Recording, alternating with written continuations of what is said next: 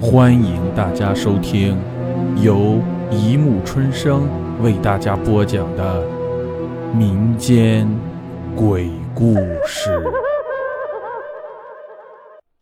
第一百七十六集：厕所里的哭声。老李家门前有一个大鱼塘，后来为了自己也为村民方便，老李便在鱼塘边上。建了一个茅厕，可供附近居民方便之用。突然有一天，村子里出现了一个传闻，说是这个茅厕里有鬼，晚上进入茅厕方便的人都会听到哭声。对于这样的传闻，老李肯定是万般不信，因为自己晚上也会到这里解大手，为什么自己就没有听见呢？再一个。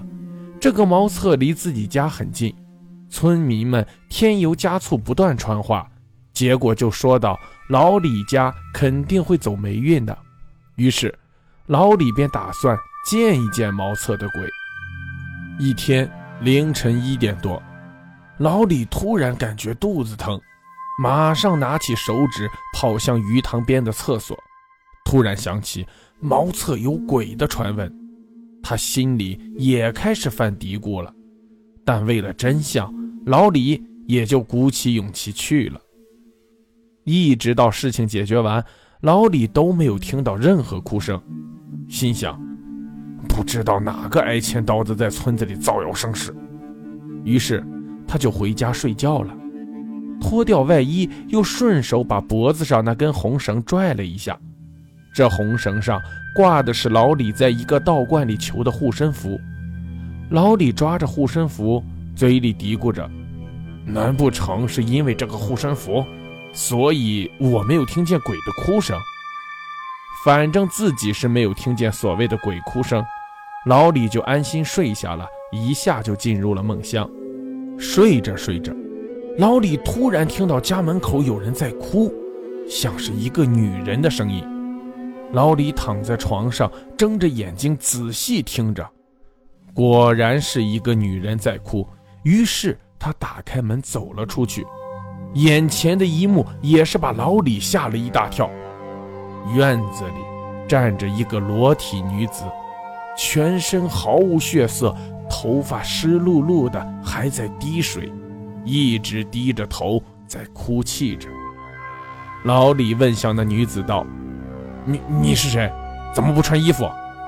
女子也不回答，只是在哭。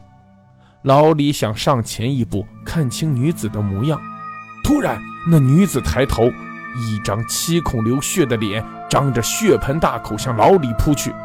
老李一闪避，摔了一跤。这一跤一下子把老李摔醒了。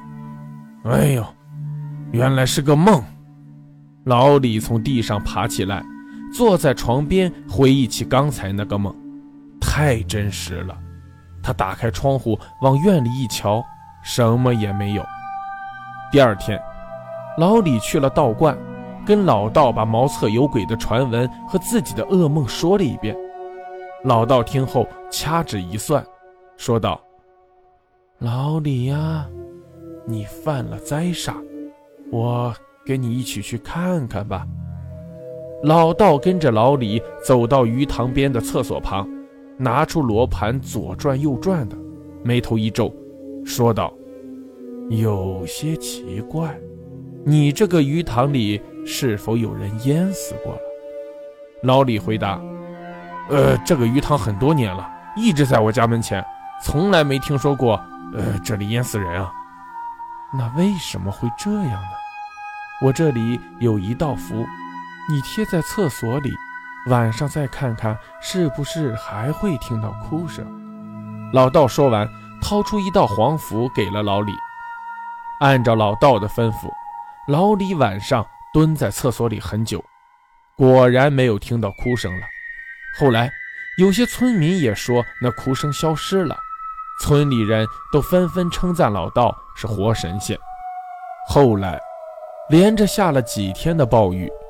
老李家门前的鱼塘涨了水，岸边大片的泥土给冲垮了，而那间茅厕下的泥土也垮了。露出了一只毫无血色的手掌。当时正好有人在茅厕里方便，低头便看到了，吓得连屁股都忘了擦，就跑了出去。随着泥土的垮塌，不一会儿，一具女子尸体漂浮在水面上，只是没有血色，也没有腐烂，正像老李梦到的那样一丝不挂。村民报了警，警察调查之后发现，这具尸体就是两年前失踪的女子。其家人报案之后，警方多方寻找，却没有任何线索。原来，那女子被人杀害，将尸体埋在鱼塘边。警察就此事也展开了新的行动，一定要将凶手缉拿归案。后来，村民们都在讨论这个事情，说是为何一具尸体埋在土里两年了还没有腐烂，是不是成了僵尸变鬼了呢？